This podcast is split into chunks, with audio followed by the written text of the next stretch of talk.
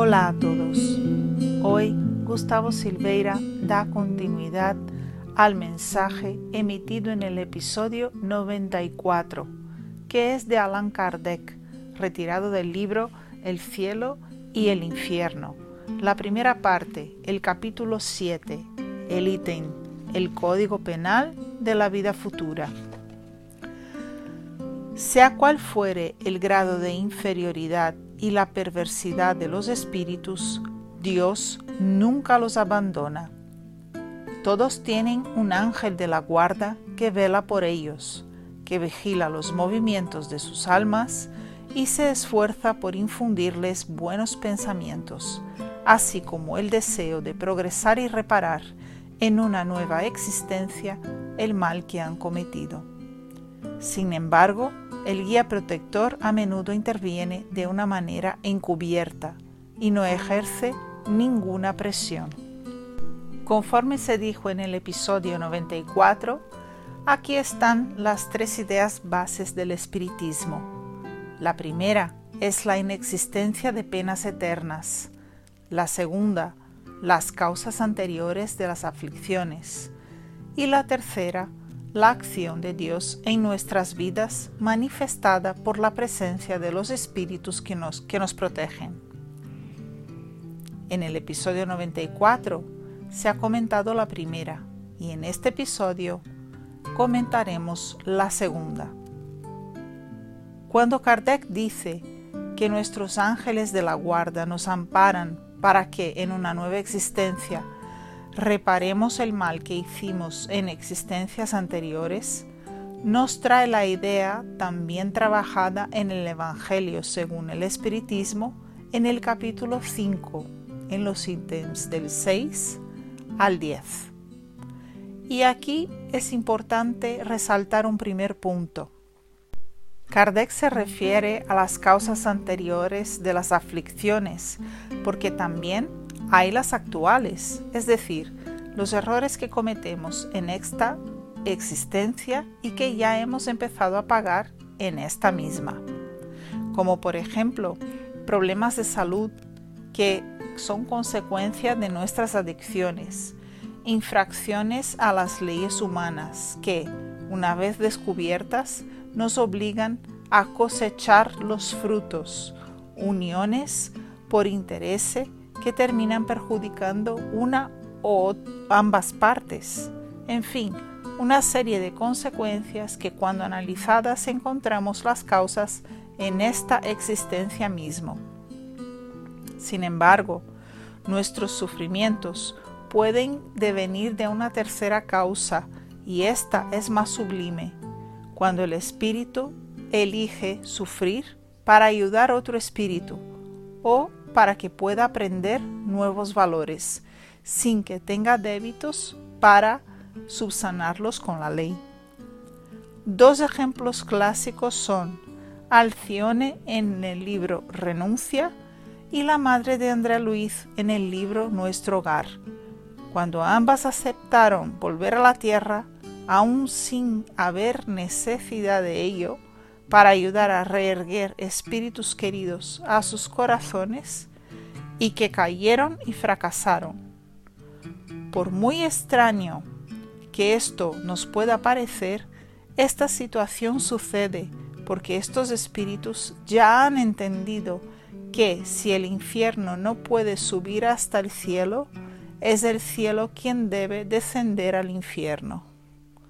Justificados, por lo tanto, los puntos en que la doctrina espírita nos esclarece acerca de nuestros sufrimientos, podemos tratar las situaciones en que reparamos el mal que hicimos en existencias pasadas. En este sentido, importa esclarecer que la ley de causa y efecto, tantas veces mencionada por los espíritas, no es la ley del talión, es decir, ley de causa y efecto no es el ojo por ojo, diente por diente. No lo es por una razón muy sencilla.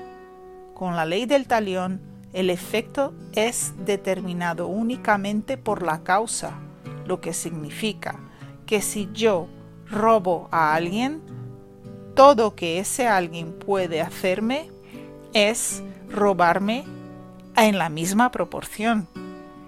Con el ojo por ojo, diente por diente, si yo he robado, voy a ser robado.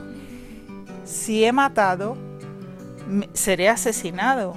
Y si he traicionado, seré traicionado. Y así en adelante. La causa implica en un efecto único e intransigente. El mal causado recibe de vuelta el mismo mal. El problema aquí es, ¿y cuándo es que eso se termina? ¿Y cuándo cesa este mal? Nunca, porque siempre será necesario a alguien que me cause el mal que yo he practicado y que a su vez necesitará de otra persona para hacerle el mismo mal y así eternamente. Sería, por lo tanto, rebajar mucho la ley divina y ponerla en equiparación con la ley del talión.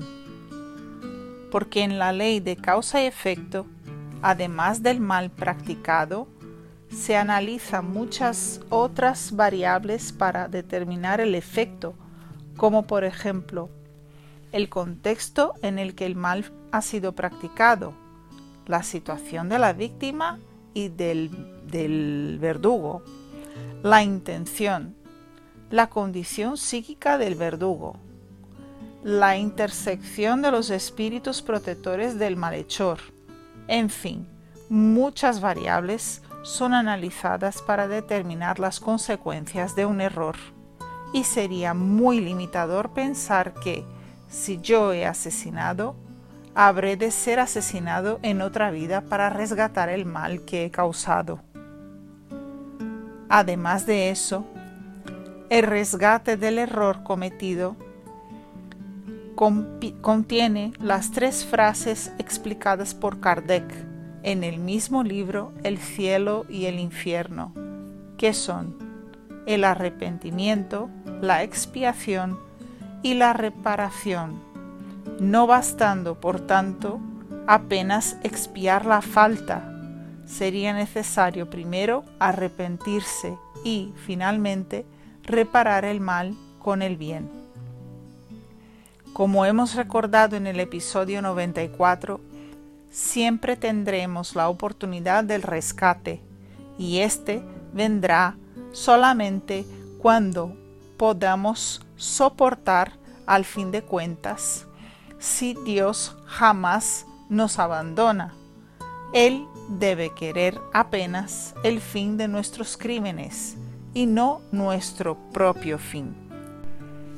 Es evidente que aquí no quedan explicados todos los puntos en sus mínimos detalles, porque el tema es complejo y sería mucha pretensión de nuestra parte si quisiéramos abordarlo por completo en apenas 6 o 7 minutos. Pero como todo en la doctrina espírita, podemos razonar, estudiar y reflexionar para llegar a buenas conclusiones.